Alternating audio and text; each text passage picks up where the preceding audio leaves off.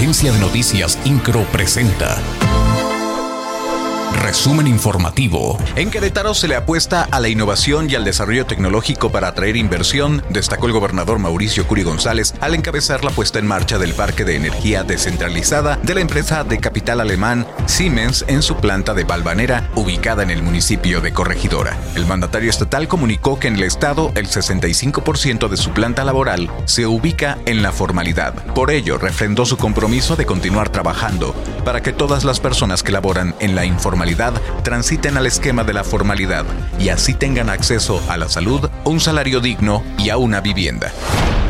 El gobernador del estado, Mauricio Curi González, dio a conocer que pidió al gobierno federal recursos para proyectos educativos por 1.043 millones de pesos para Querétaro. Esto durante su reunión que mantuvo con representantes de la Secretaría de Educación Pública con la finalidad de fortalecer las dinámicas de simplificación de trámites y mejora regulatoria, el presidente municipal Luis Nava encabezó la apertura de la ventanilla única en tu Cámara y Colegio, en esta ocasión en las instalaciones de la Cámara de Comercio, Servicios y Turismo del Estado de Querétaro.